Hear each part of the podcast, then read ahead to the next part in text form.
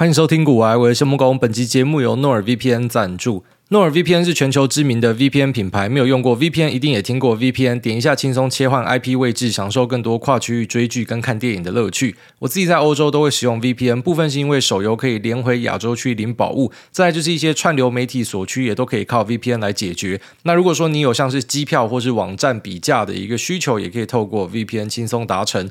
诺尔 VPN 的威胁防护 （Threat Protection） 功能还可以阻绝恶意软体、钓鱼网站，甚至是讨人厌的弹出式广告，在全球六十个国家都拥有。伺服器提供稳定快速的连线品质，透过 VPN 选择相对应国家的伺服器做连接，一个账号可以供六个装置做使用，手机用、电脑用、平板也可以用。八月八号起，透过专属的连接，norvpn.com slash GoAye 或是结账的时候输入古埃的专属优惠码 goaye，现在还有超级大优惠，点击专属连接不仅可以获得三十天的无条件退费，订阅优惠方案还赠送免费四个月，快点击资讯栏的连接，这边提供给所有有需要的朋友们。好，那上一节 Q&A 有一位听众跟我推荐一部电影，叫做《超难搞先生》（A Man Called Otto）。那这部在 Netflix 上面找到，我觉得是一部我给他七到七点五分的一个电影。那我跟我老婆看得很开心，我们把它整部看完。那这一部电影呢，让我想起了另外一部电影，其实我觉得应该是高度致敬啊，然后叫做《Grand Torino》经典老爷车，它是 Clint Eastwood 演的。那这一部《A Man Called Otto》是影帝 Tom Hanks 演的。那我觉得两部呃。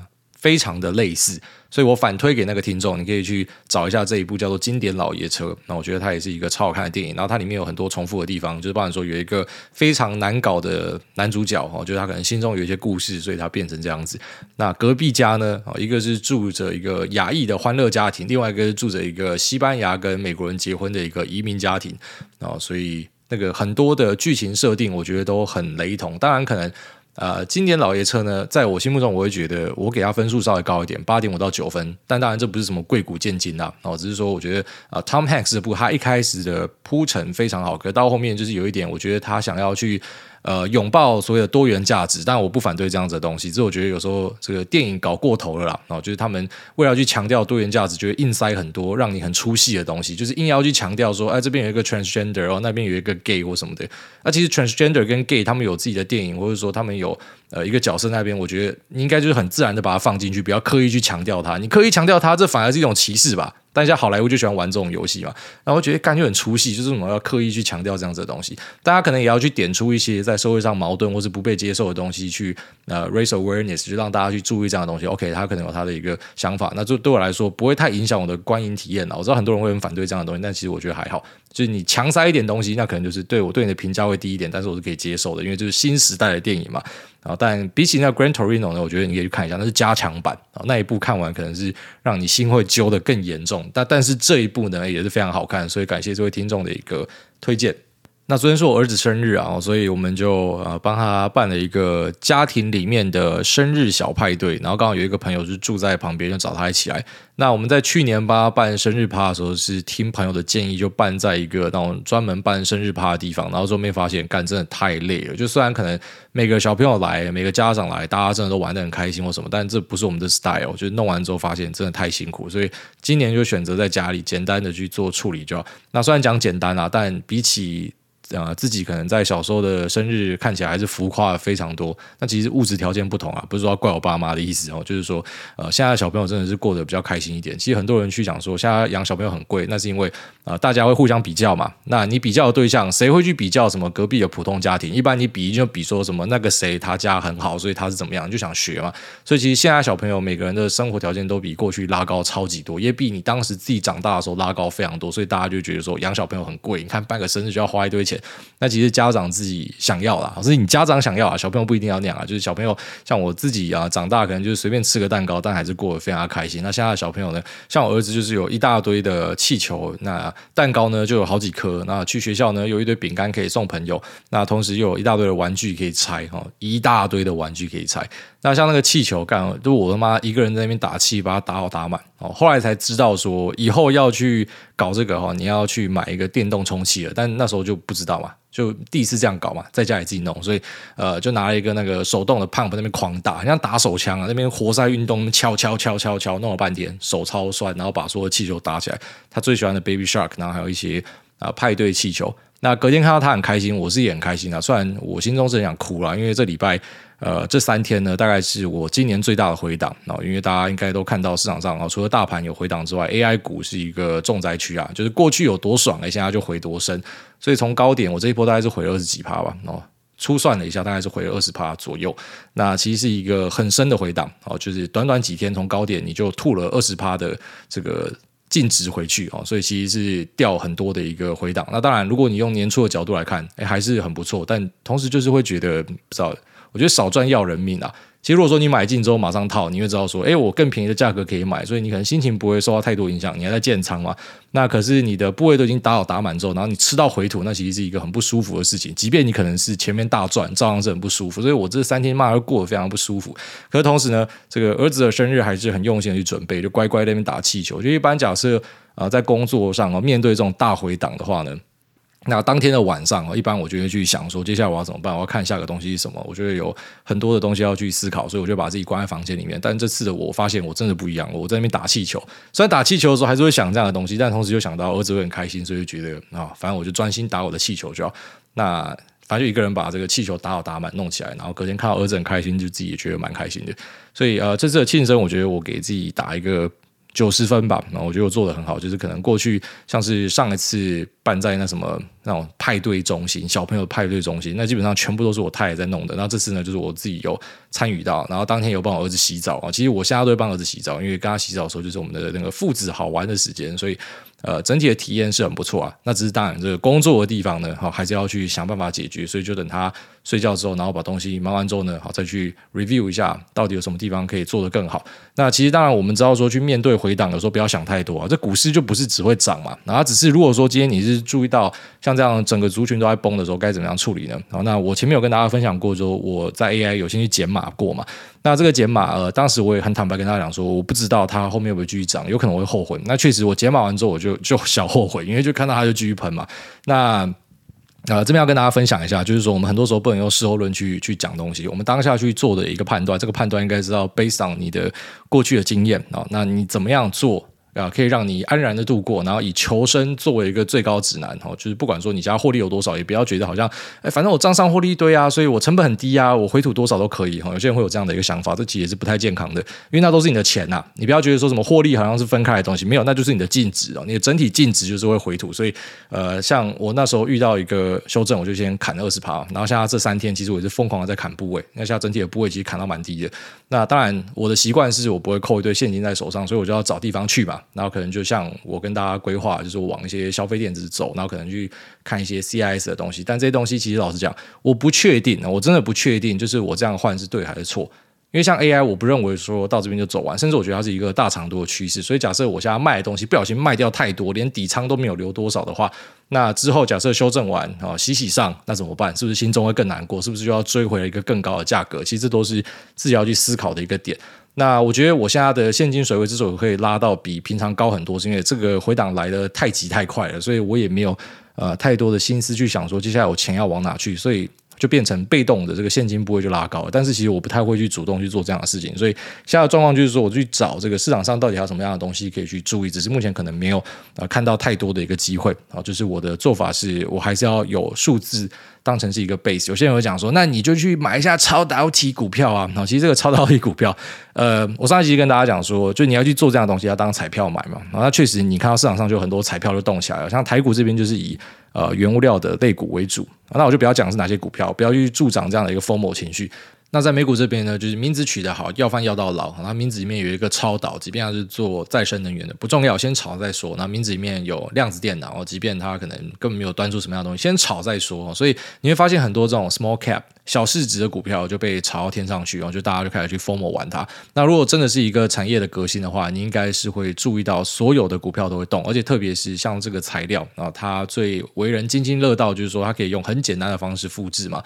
所以大型的科技巨头它。啊，假设说这个东西是可行的，它应该会走在大家前面，它直接去做一个材料的革新，它直接就拉出更多的距离哦。所以你发现说都在炒小盘股，就是它是一个想象力驱使的东西啊。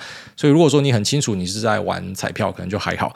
那你如果晕车的话，就比较尴尬一点啦。好像现在我有注意到一些台湾论坛，当然那个就是我们看一看笑一笑就算了，就他会写说什么呃散热再也不重要了。哦，这其实就是类似说当年石墨烯刚推出来的时候也是这样子吧。然后就是刚在市场上火热的时候，就是什么东西都可以用石墨烯解决，奈米碳管哦，所以我们不需要这个，不需要那个什么。然后现在你最常看到石墨烯的东西在哪？什么石墨烯棉被、石墨烯裤子？哎，那全部都是唬烂的，就是石墨。碳，那就是石墨碳，那不是石墨烯。石墨烯只说你要超薄，他们当时发现是用胶带贴上去拉出来，然后发现说啊，这个超薄的一层结构，你要可以去复制量化这个结构是不容易的，所以那个石墨烯价格超贵，它不可能用在你他妈的裤子里面，好不好？但是很多人就是去。啊，反正就给人家收这种智商税啊，那你就发现这个材料酷不酷？酷啊！然后当时也曾经有很多的炒股出来，像很多人就跑去炒什么中碳啊，因为它名字里面有一个碳啊，好，那这个就是碳啊，所以就就跑去炒。就这种东西其实我们看过很多了。那如果说那些人说的是对的，我们先假设他说的是对的哦，散热再也不重要，然后未来会有新的能源传输方式，我们不再需要用导线电线。那其实你会发现这一段话它的逻辑是完全支离破碎啊。就是我们先把东西拆开来看，那铜线里面啊，就是铜的纯度超级高嘛，用到。一堆铜，那散热呢？它也是在业界哦，就比方说像什么铜箔基板啊、啊 PCB 啊，其实他们都是用到大量铜的一个产业。那散热也是一个用到大量铜的产业哦，所以像这两个产业哦，铜缆线、铜电线，然后跟啊、呃、这个散热的元件呢，其实都是大量的铜。那如果说我们真的全部都是往超导体的方向去走的话，其实它目前里面铜的占比是低的，它会用到铜，但是它不像前面这个是什么九十九帕铜，所以差别非常大。所以，如果说你是真的看好说，呃，就是这个元件会起来的话，其实铜应该是要空诶，应该是要空铜才对，因为我们的铜的用量应该是会大幅的减少。哦，在第一阶段看起来是这样子，但。你知道，就是不用跟疯狂的人去讨论啊，理性上的东西是怎么样。那你也不要因为听了我跟你讲这个之后，所以你就马上跑去放空。因为你要知道，这种标股呢，就是一群人疯狂的，然后在那边买，然后就像是我现在可能身边的专业投资人的群组啊，大家没有在讨论这个，反正就是要么贴 A 片，要么就是讲一些我们可以看到数字的东西，这大家的素养。可是我一些完全没有在弄股票的群组，一些吃饭的一些啊，什么大学、高中的，他们就。全部都在讲这个，好，你就会发现，因为这个就是大家在炒作嘛，所以呃，你要明白它的本质是炒作啦。那因为这样子，所以代表说，你用你的理性去看是不一定准的。那只是你要不要去参与它？那像我们去参与它的话，假设以我来说啊，我要参与它的话，就是一趴资金、两趴资金最多。可是其实。这样子有必要丢吗？就没有必要，因为我还要分一个注意去看它，所以我们会选择直接放掉，然后会直接放掉。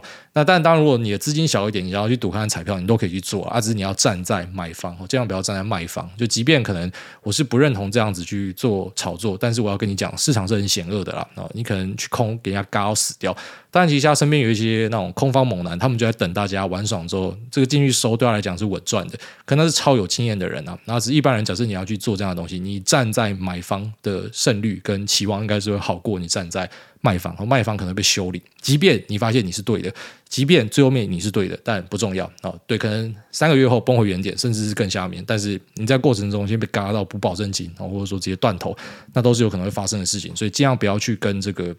呃，势头对坐哦，就类似我们很常跟大家讲的那一段故事。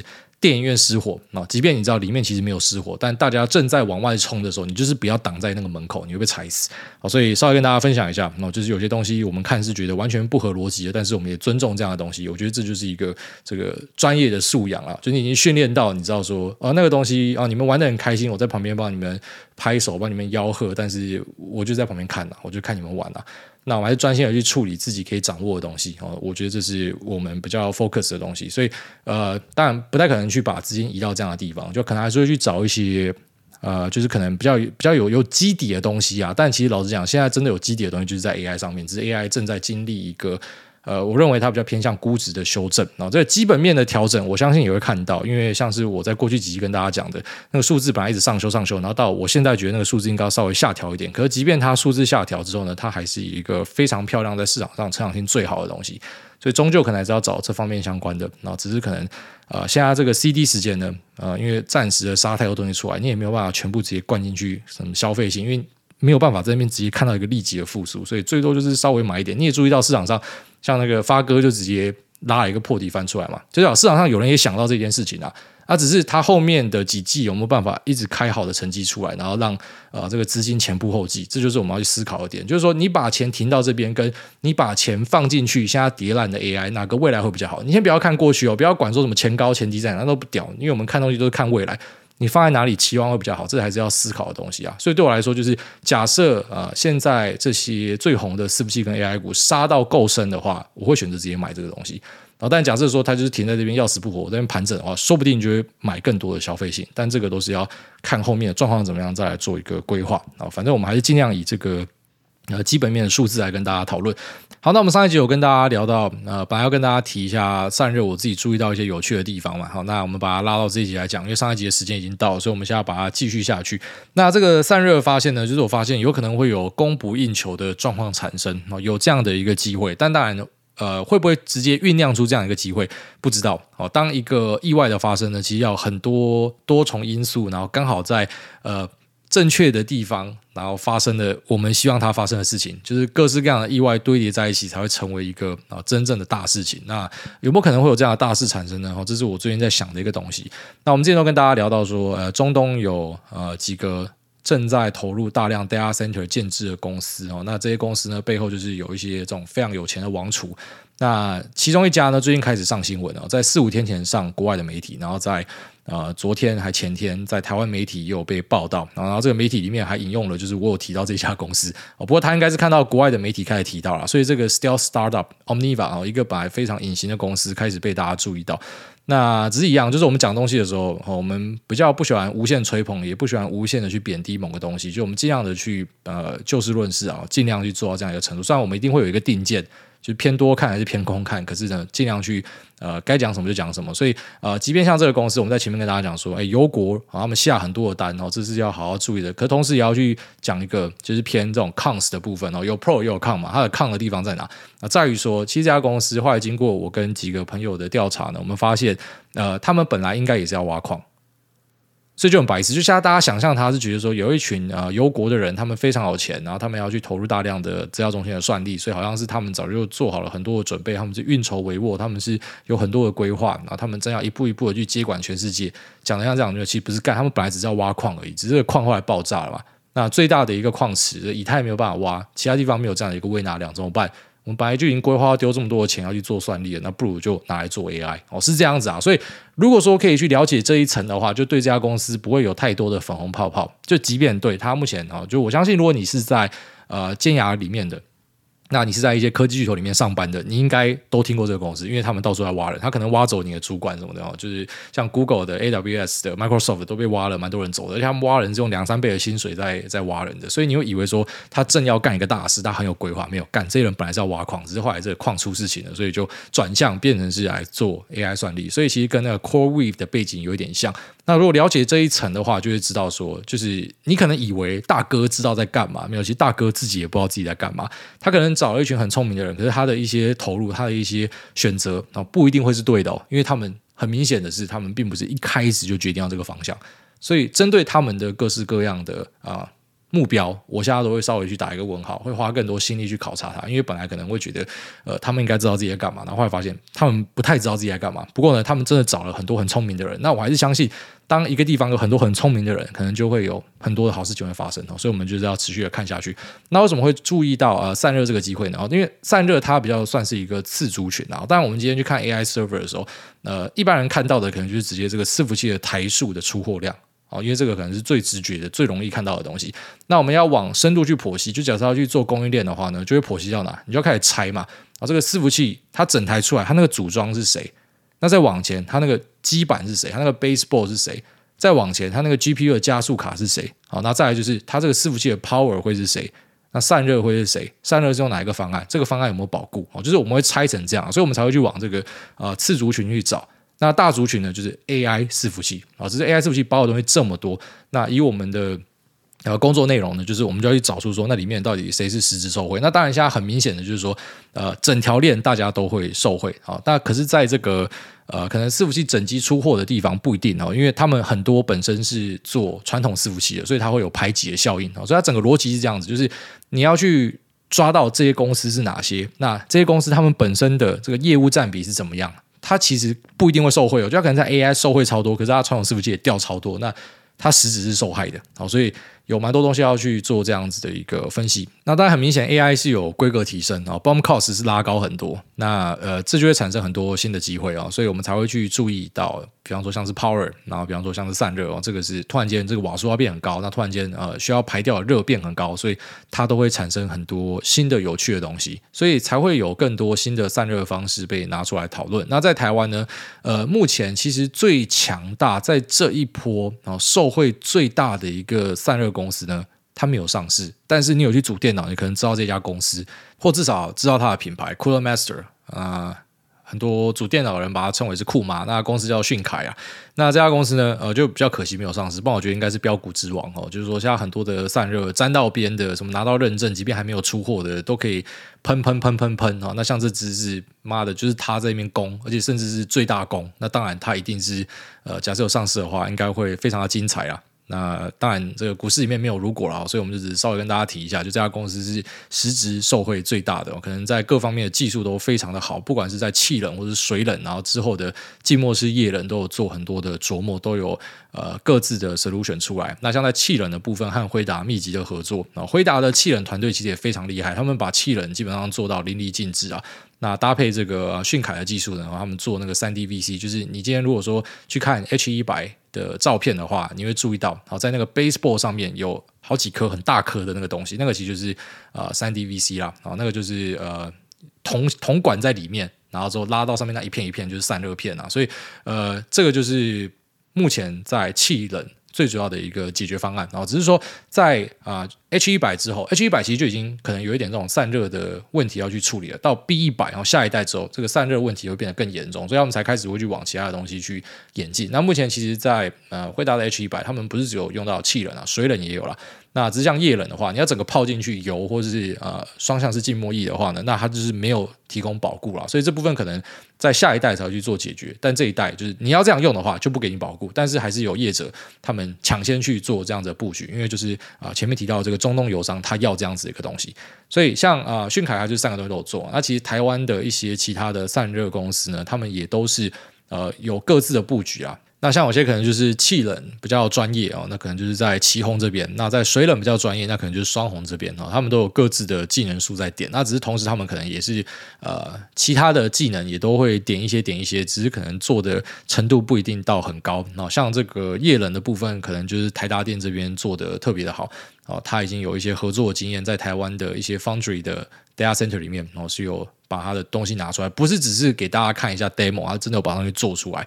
好，所以其实，在散热这一边就注意到说，各个方案啊、百花齐放。那在我们传统的电脑里面呢，就是一般的桌机，我们就是用气冷嘛，那最多可能用一些水冷嘛，有一些水冷在里面跑。可是我们不会用到静默式的液冷。虽然我有一点想要，因为我觉得现在风扇真的太大声。自从我换那个四零九零之后，我觉得风扇真的他妈太大声了。就算这个静默式的会超贵，妈的我也会花下去，因为我觉得我听到那声音我快崩溃。就它如果可以泡在某个。呃，散热液里面，然后就可以变得很小声的话，哦，把那个什么隔音。啊，气的密闭性都做得很好的话，干我会直接换下去哦。但反正那题外话，总之就是讲说，一般我们的家机呢，大家就是用到气冷，那了不起有一点水冷这样而已。但是在呃 data center 的应用上呢，哈，气冷可能已经开始有一点不敷使用了啦，所以就会去采用水冷的一个方案。那水冷的话呢，呃，在最新的 AI server 也有一点点感觉不够力，所以可能就会有这个冰水的方案，然后是透过冰水打进去 cold plate 去做散热，哦，那可能就会呃效果好一些。那再可能就会进入。到啊浸没式的散热，单向的就是泡到油里面，双向的就是泡到氟化液里面。那像这两种呢，它可以解的热就是更高的。那只是当然，他们都有各自的一个优劣啊。这也是我在过去几集跟大家聊过，我们就不去讲重复的东西。那我看到的机会就是说，如果这个油商哈，他们真的要去硬推浸没式散热，而且是双向式的话，就是说它要用到这个氟化液嘛，那它会面临到一些问题。就包含说，现在在欧盟这边，他们正在一个呃密集的去。找专家学者考察的阶段，然后在差不多今年的呃九月份、十月份，他们会列出到底他们针对氟化物哈要去进到什么样的一个程度。那你知道这个氟化物就是可能让这个臭氧破洞的嘛？可是其实，在散热的这个电子冷却液里面呢，它不是一个温室气体，它对人体也是没有伤害的，它就是一个惰性气体。只是当然，因为它本身是难以分解，所以就让人家觉得这个东西它是没有办法呃怎么样回收再利用，就大家就会害怕它，所以他就把它一起放到禁令里面。但就我理解呢，就是现在这些油商他们正有团队。就他跟他们真的是有钱到他们可以组团队去游说，然后希望说他们可以把这东西拉出来。那如果拉出来的话，就会有一些有趣的现象产生。因为 3M 现在在呃欧洲这边就是针对他这个工厂在打官司，好，就是周边的居民指控说这个东西对呃土地造成污染，对大家健康造成伤害。那即便这个东西可能我们看觉得。应该没有这样的问题，可能生产过程之中有一些东西吧，但是它的最终这个产品也是很多人指控的东西，应该是没有这样子的一个问题。就像是很多人会去指控说电磁波啊、对脑袋有伤害，其实到现在都还是嘛，什么要把机台给拆掉，然后拆掉之后发现说干没讯号，然后又跑去骂说为什么我们没有讯号，就有很多这种妈的穷山恶水刁民，其实有很多这样子的人，就他们对一些不了解的东西。他会把东西怪罪到他身上。那电磁波到底会不会对大家的脑袋造成伤害？其实我觉得这个东西已经变成是某种信仰，就是相信他会的，就是觉得他会。那像我们觉得不会的，我们就是完全没差。那只是大多数人，我觉得他还是会抱持着有一点那种宁可信其有，就像大家你说路边到底有没有好兄弟？有些人就觉得没有，可是他也是宁可信其有，就他不会刻意在路上然后讲说什么好兄弟干你娘嘛，就是反正我也不会想刻意去冒犯他，但我就是宁可相信他有。所以啊，这个基地台虽然我不怕他啊，我还是觉得我要有快速的网络，可是要盖在我家楼上，搞不好我就不要啊。即便这个基地台干，理论上你你在它的正下方的话，你不一定会吃到最多的那电磁波，可是不重要嘛，就是大家就会有一种呃，反正我。我要用到它的方便，但是我又不要它在我家隔壁。即便我知道它不一定有伤害，所以你想它这样一个态度呢，其实就会应用到很多的事情上面。那可能在呃 3M 那工厂也是有这样一个可能性啊。不过当然，那个人家现在在打官司什么，就不去做太多的评论。我们就讲结论，结论就是，反正他就是一直在打官司，打到他的 Kido 了嘛。干脆就是说，好，我们顺应潮流，我们不要做。我们在二零二五年要停产。那只是现在这些油国，假设他要硬推的话。那假设它真的呃产生一个新的规格的话，它弄出一个新的 SOP，因为它逼迫这个台湾的供应链，他们必须要针对每个材料去做 review。那如果说辉达或是 AMD 也就从善如流啊，然后在这一代或者说下一代开始跟大家讲说，哎，如果说你是泡我们认证过的这个呃冷却液，然后或者说认证过后的厂商的话呢，那其实我还是可以给你保固的话，那一个新规格的产生，外加一个大咖的停产，它可能就会有一个供需失衡的状况出现。啊，它是有这样的机会出现的，所以它有一点让我想到当年的那个 Murata 事件啊，就是 Murata 他们呃不要做这个一般标准品的，要去往车用去拓的时候，然后后来台湾的一些被动元件厂就吃到这个大哥掉出来的信息，然后全部喷到烂掉嘛。那今天像 FreeM 他不要做这个话，下面有谁可以做？有一个那个 DuPont 啊，DuPont 的一个子公司啊，最近在台湾刚。裁员什么恶性倒闭啊？他他们也有在做这个电子冷却液，而且他们在网站上就是一直去跟大家灌输说这个东西根本没有问题啊。他也不知道那个欧盟到底在干嘛。那也有一些台湾的公司，有一些中国的公司都在做这一块。那其实当然最大的供货来源就是 FreeM 嘛。那就想一个大哥，好，就算这个东西啊，最后面真的证明说啊，其实应该没有什么太大的问题啦。好好处理的话，或者说它打开来啊，蒸蒸散到这个呃大气里面，也不会有太多问题的话。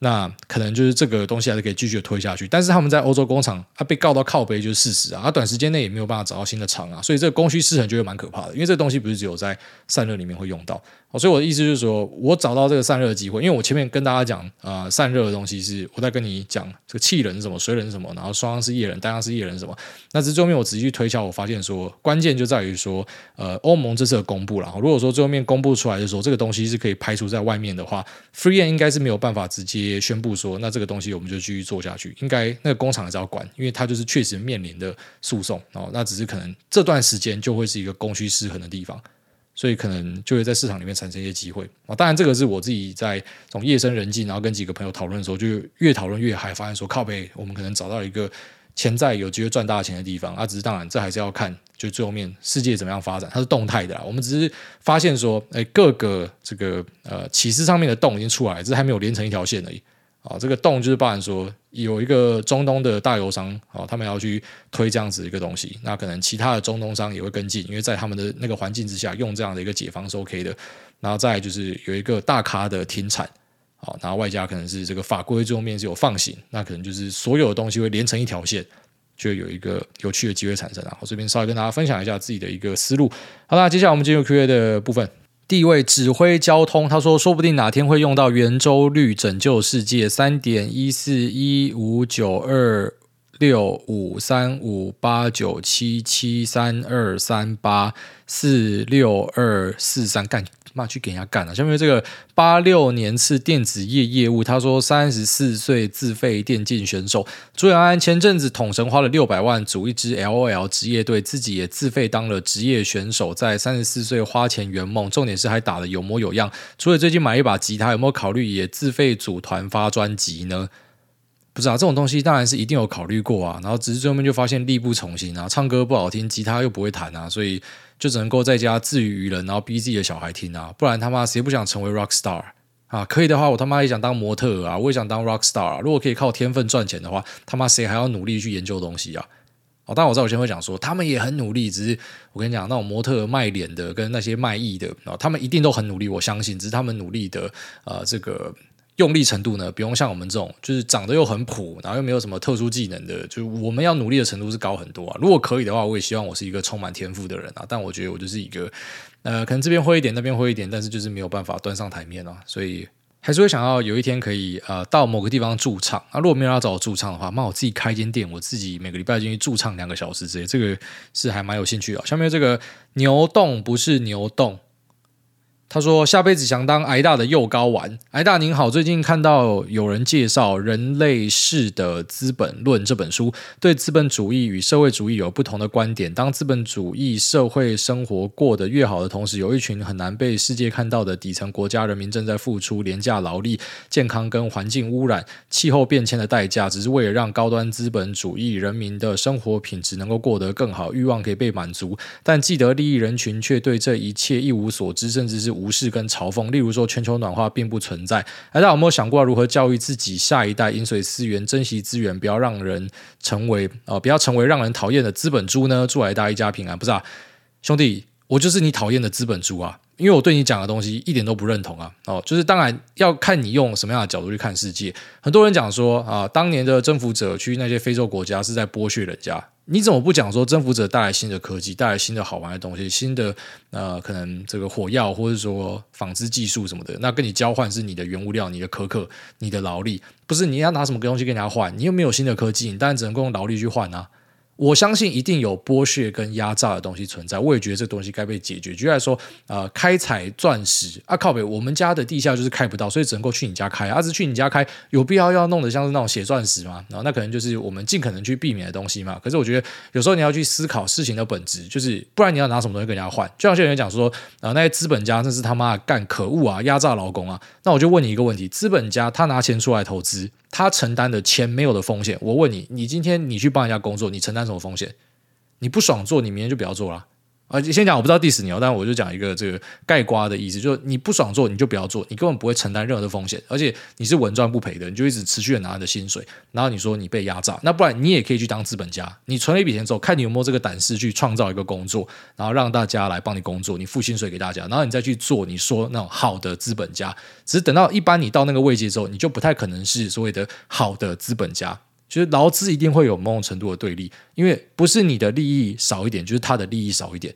那再来讲到这个呃欲望被满足，对，没错，你说呃美国人的欲望、欧洲人的欲望、这些先进国家的欲望，或甚至是台湾人的欲望，因为我们想要换最新的 iPhone，我们每年都要换最新的电脑，我们每年都要买最新的东西，都要买他妈最屌最酷的 Vision Pro。所以呢，就世界上有某个角落地方的人哦，现在可能是主要在中国这边，之后可能就是跑去印度、跑去东南亚这边，他们正在拿一个很狗屎的薪水，然后生产着我们的这些东西。那我就问你，如果我们今天没有这些需求的话，这些人他现在在干嘛？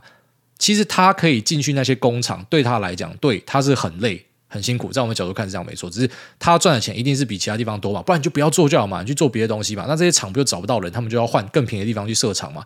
所以我觉得世界上存在的一切东西都是很自然的，就是不要觉得这是什么一个刻意安排，背后有一只手在操，其实就是很自然的。像现在中国的劳工成本变贵嘛，对你说你们被压榨嘛，OK，那现在刚好大家都出去啊，你就没有工作机会了。你看你有没有过得更好？而且你在过程之中你是起来了，我就像是最早。啊，这个所谓的最贪婪的人是谁？英国人哦，然后把东西丢到美国，他的殖民地嘛。啊，美国人起来之后呢，他比较把东西丢到中国。好像中国起来之后呢，呃，这东西也不要，他们开始要环保，要看到蓝天，把东西丢到其他地方。其实就是一个拉一个。所以你说这些啊、呃，可能所谓的在资本主义下被压榨的，你有没有看到他们受惠的东西？如果说没有这些人进来，他们会过得更差还是更好？那我知道很多那种很理想派的就会讲说，没有，他们会过得更好啊！你看他们在本来的世界里面很好，就像是你知道，像我妈是花莲人嘛，那我们在花莲，你知道，其实我们就是对那些妈的环保分子是很赌烂的。哦，真的是很赌烂。为什么？因为他们讲说花莲就应该是后花园，所以花莲就不应该开发。你他妈有没有问过花莲人的意见啊？你有没有问过花莲人的意见？你有没有问过花莲人是不是需要这一个呃什么雪山隧道？有没有需要这个什么塑化改？我们是需要的。对我们来说，我们是需要，因为我们要回去，我们想要有一条安全回家的路。可是对于一些城市人来讲，他们就开始，我跟你讲，生活过得好，就会开始胡思乱想啊。他们不需要吧？他们应该就是维持原始啊。哦，阿美族给我他妈乖乖的去跳舞啊。哦，干嘛要有新的车子？干嘛要有呃新的铁路？哦，高铁为什么要开过去？不知道？你要为什么别人不可以要？为什么这些他妈的土著？哦，不是讲花莲的土著啊，就是说可能有些地方是。土著嘛，为什么他们要去呃帮他们开发？好，强迫他开港，感觉他好像被压榨，没有他生活其实也变很好。那只是当然，你不能够说什么，他一定是完全对等的，一定会有一点不对等。就像是感情上，你也不可能是完全对等的。呃，一定会有一方是比较有优势。理论上，我们大家都希望一切是对等啊，可其实不是这样子运作的。就是社会运作跟想象是有很大的差距的，而且很多时候是看谁的拳头比较大。那只是当然，我们会希望所有东西都摊在阳光下。所以，像是你讲的那种很严重的剥削，就不要让它产生。你至少。minimum wage 是多少？你就是要付到。所以，我虽然看起来是站在所谓的资本猪这个地方，可是有时候我讲说，你知道人很难所谓的这个左左右右，然后分得很清楚。就是有时候你会跳来跳去。就是我还是支持说劳工要有一些基础的保障，因为我知道有些资本家真的可以做到很可恶。可是你说劳工要可以什么主工会整天去干公司，我会觉得这个我又不太认同。所以有点类似说，我没有办法站在某个极端去讲事情啊。我会觉得，呃。因为我曾经两个地方都待过，所以我会知道两个地方，好，它要坏，它可以怎么样坏，然后以及他们背后可能的牺牲跟代价是什么。那至于那个全球暖化，全球暖化，我以前也是深信啊，就像以前我也深信老师跟我讲说，啊，石油有一天会挖完啊。哦，以前小时候大家上课的时候应该听过吧？石油会挖完啊，挖到现在干越挖越多啊，因为你的开采技术进步啊，会不会终于发现其实全球暖化人类在里面扮演的角色很小，只是我们自以为是，我们以为说是我们，会不会其实全球的这个气温本来就是在循环的？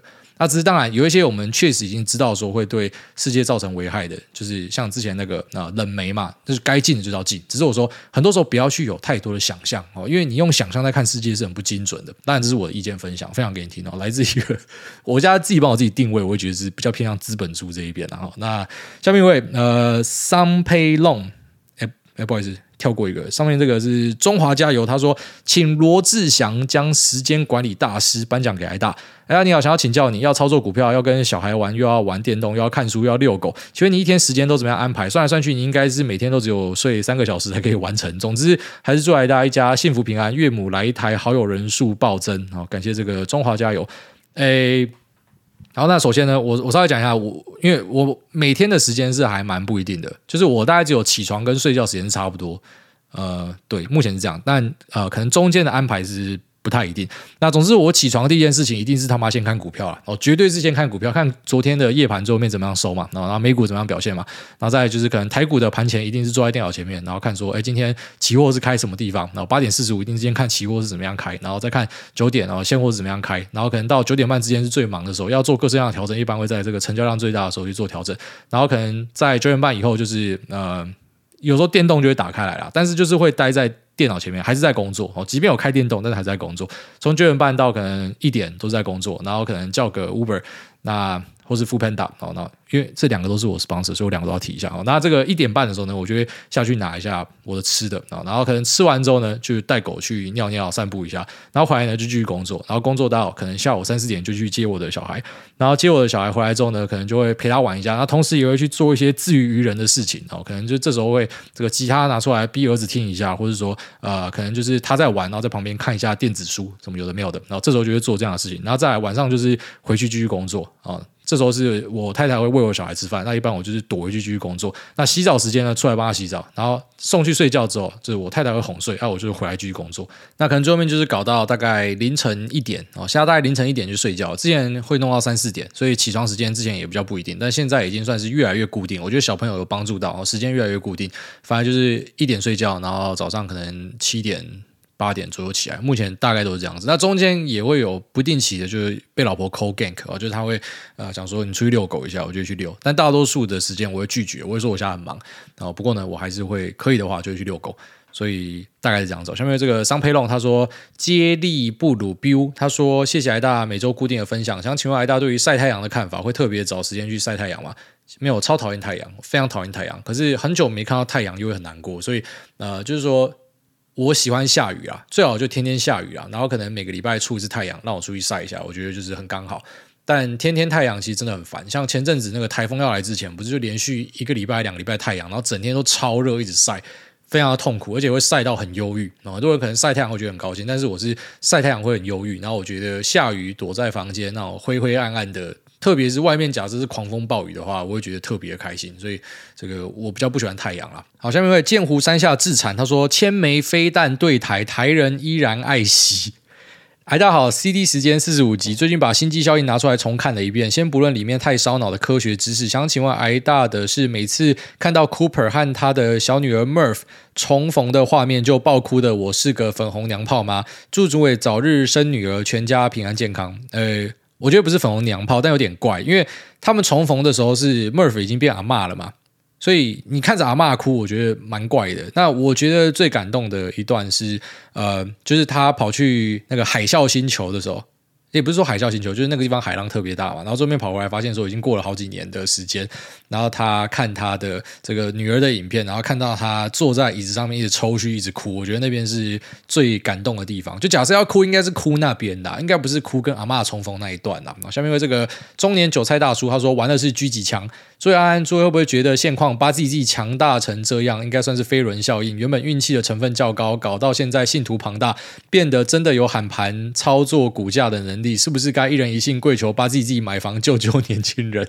最后祝诸位持股八 G G 都不买。我已经被八 G G 狙击很多次啊，而且八 G G 它狙击过后的股票最后面蛮多都很会涨。哦，就只是他可能呃买在一个短期的高点，然后卖在一个短期的低点，然后准备喷。然后不知道的我稍微讲一下八 G G 之下在呃脸书粉砖上的一个爆红现象，反正就是一个 Love GG 的传人。哦我觉得他们两个很难分高低，甚至我在想啊，就是我看八 G G 出现的时候，Love GG 就开始就比较低调，就不见了嘛，说不定同一个人哦，因为两个都很可怕，两个对市场造成的破坏都是非常的卓越的。那 GG 可能还是略胜一筹啊，因为 GG 它可能都是。直接像是狙击掉美国的呃一堆中小银行嘛，然后或者是可能狙击掉美国的大盘那种超大的，那八 G 就比较偏向是个股了。那他讲的这东西确实是有可能会发生的哦，就是说本来只是一个网络现象，大家笑一笑，可是最后面呃引起整个市场的共鸣，它是。有机会发生，而且我认为是确实会发生，因为大家知道有很多人会看着他去做，所以有些人就会选择说，那我就跟着去。那就像说，我知道很多人看到会想要狂卖，所以我这时候反着去买，然后或是反之亦同，类似这样，就一定会有人开始去设想说，那我要怎么样去利用这个优势。好，一般这种优势呢，我们都会注意到它有一个现象，它在某个时间点会到一个高峰，然后最后面就会开始慢慢的无效。当大家都开始去想要去运用这个优势的时候，这个优势就会不见，就如同市场上的其他优势，越来越多人知道之后，那个东西就会越来越不好赚钱。但一些神秘力量还是很难去做判断，然后所以我确实是有观察它跟观察 GG，我觉得这两个都很厉害，就是他们会就就不知道怎么搞，就是到底为什么可以。这么厉害，就是那个转折都抓到，然后都压到反边哦。下面有这个一直勃起，他说。谁喝焦糖玛奇朵会让主委崩溃？他说：一如题，先猜是贝克；二劝主委最好跟诺亚道歉。他长大后知道他老爸对着几十万听众说他蛋蛋坏了，应该会很不爽。三是台湾人民族性特别，还是其实全世界都一样？总觉得台湾人特别喜欢政府介入市场的行为，像是演唱会抢不到，竟然有些人呃会支持实名买票。我们跟老铁们没有什么差别吧？感谢解惑，祝主委早日得到研究日本政治人物的自由。挂号刚好八行，我好棒哦！对，你很棒。第一个我不懂那什么梗，然后第二个不是啊，我就是把那个生父的感觉讲出来，因为很多生父应该都有这样的一个感觉，就是靠北那个卵蛋怎么会干这么红这么大一颗？然后后来知道就是新生儿都长这样，只是因为我们没有经验嘛，所以一开始看到会吓到了。好，那个是很多小朋友都会这样啊。然后再来第三个，呃，就应该这样说。全世界有些地方会这样，哦，就有些地方他们比较希望政府介入，像那个实名制，日本也实名制啊，所以像呃，我没有买到那个 Taylor Swift 日本的票嘛，所以我想要跟听众争取，那有一个听众就说可以卖我，可后来就发现说，哎，不行，他自己也要去现场，所以他可能不能够把这个全部的票给我，因为他也要去，因为他们有实名制，就有些地方有实名制，有些地方没有。那我已经讲过，我其实是非常反对任何政府介入的事情啊，基本上我觉得政府要做的就是一个裁判。他就是最小介入，然后当一个裁判，他是一个仲裁者。就像刚刚前面提到的，他可能去设一个 minimum wage，然后你哪一个资本家敢违反的，我就把你罚到脱裤。他应该是这样子，而不是太多的介入。所以我会觉得各式各样政府的介入，我都是属于不喜欢的。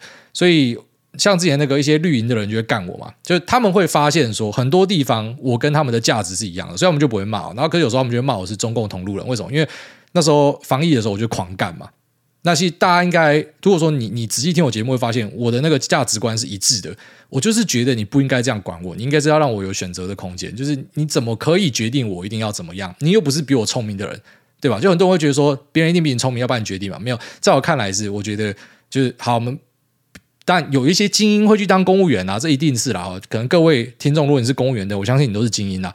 只是就是有一些你明明干，你脑袋没有比我好，你钱没有比我多，你的认知没有比我高，你为什么可以决定我说什么要不要打疫苗？你为什么可以决定我说啊，这股市的涨跌应该是要锁几趴，哪个东西应该是要处置？你凭什么决定啊？我就觉得你凭什么决定啊？所以。你懂我意思吗？就是我会认为说，我们应该是要有各自的决定空间，然后各自去承担。但很好玩的地方就是说，假设你给台湾人有各自决定的空间，他们又会出来叫政府承担负责。所以就是大家都是自助餐，你知道吗？大多数人都是自助餐。啊，像我自己，我就是很坦白跟大家讲，你不应该他妈这样挡我，你应该让我出去。啊，如果说我得肺炎我挂掉，那是我自己的事情。可是我觉得人民的素养要可以拉到这边，才可以走向可能就是我们看一些先进国家的状态，就他们可能是比较个人主义、比较自由的。我是比较偏向那个，我就觉得说任何的管制都是不需要的哦，就是他是做 minimum 就，就是他是让这个社会上真的弱势受到照顾，然后一些压榨不要出现就好。可是他不应该去伸手管太多东西，因为我不相信这个体制是呃比我聪明的。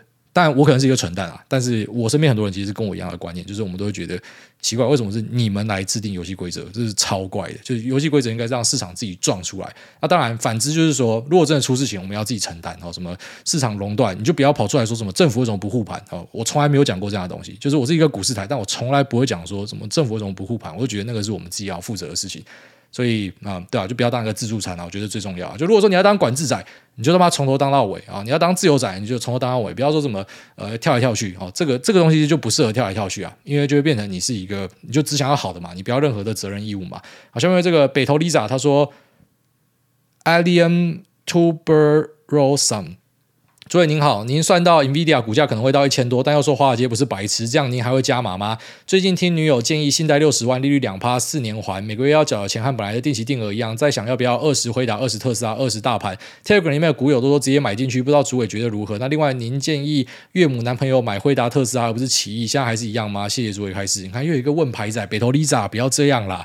你的股票如果自己都不知道为什么要买的话，你还去买，你真的胆子很大啦！就是。如果是老听众，应该就会知道说，这股市是很险恶的啦，真的啦。就算是那些很好的公司，一个回档要把你杀到喷血啦。所以，真的自己没有认知的话，不要玩股票啊，真的不要这样子，因为会把自己的钱都赔光。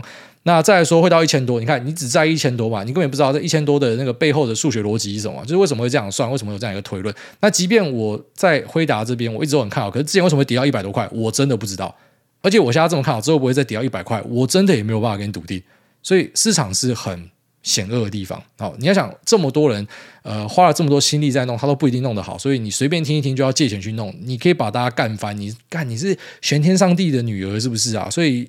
我真的不建议大家这样做啊。那那个辉达一千块其实也不是乱推的哦。那为什么会推说这个一千块？假设按照现在的剧本是有可能成立的，因为十五万片的 CoWoS 市场的一个供应价，现在已经很多人都在喊这个数字了。然后最近我看到那个 Bernstein 的分析师也开始喊了一个啊 Revenue 七十五到九十 billion data center 的一个收入在二零二四年，所以代表他也是引用这个数字。这个数字我现在不买单哦，但当时最早的时候我是买单这个数字，所以我我推出了这个价格，我觉得可能是有机会碰到。为什么这样说？一百。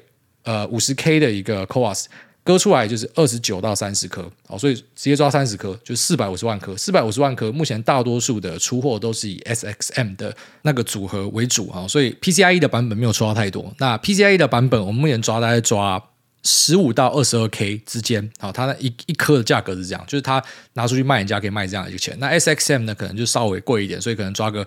二十到二十五 K 之间，反正就随便抓一个数字吧。好，然后你把这个颗数去乘上它的售价，然后再乘上它的呃净利，然后再除以它的股本，然后它有它有多少的股数，你就可以算出 earnings per share 嘛，一个 share 可以赚多少钱嘛。所以你用这个数字算，然后再推它过往的本益比啊，就是会破千，而且轻松破千啊。啊，只是这个数字有没有可能是有问题的？有，因为我觉得我现在看啊，我不会觉得是一百五十 K。虽然市场上大家都这样喊，会大里面人也这样喊，但是我认为应该不会到那个数字，还是很高，但是不会这么高。那再来呢，P ratio 一定会像过去一样给这么高吗？说不定之前给这么高是因为大家觉得有梦想的成分啊，现在梦想开始实践，P ratio 他妈直接腰斩一半嘞，那这样会不会摸到这个价格？也不会摸到。所以市场有很多东西是动态的，我们真的是试着在很多动态而且是不确定的东西之间去找一些可能确定的东西。而且即便是这样子，像昨天一个股友就跟我分享嘛，然后他今年赚很多钱，很厉害，跟他说他胜率只有三十五趴。三十五趴的胜率，他就可以赚这么多钱。你就发现，就错的砍掉，对的东西要把它报好，要捏好，然后每个东西的赚赔比怎么样都要知道。所以也不一定说什么你一定要看得非常的准才可以赚钱。那股市里面有很多呃 know how 啦，所以我我觉得你这个心态，我会建议你哈，把这个钱省下来，然后不要去做投资。你去买买大盘可能可以，可是去买个股不要，因为你的认知程度太差了。哦，这真的是为你好。我觉得你这样子去，你会被割烂。就算你可能因为一个短暂的多头赚钱，你长远下来你会把你的钱都赔掉。因为这个地方真的不是给那种可能啊，我随便打打酱油去弄，然后就可以赚钱的这种心态的人来赚钱的啊。我是真的是觉得。不太好了，你是我听众来跟你讲，如果你不是我听众，你是一个什么论坛的，他妈你随便啊啊，赶快啊，all in 啊啊，那不够啦，再跟你妈也借啦，你爸的房子也押进来了，就是你要跑去看大家腥风血雨，好，你要看到血流成河的话，那那不是你的钱嘛，就跟大家讲说，反正你要怎么样做，快啊快啊，去赌啊，鼓励你啊，加油啊，啊，赶紧帮你吹喇叭，在后面帮你吹啊，可是你是我听众，我就跟你讲，这个观念是不对的啦。好，那这边拜拜。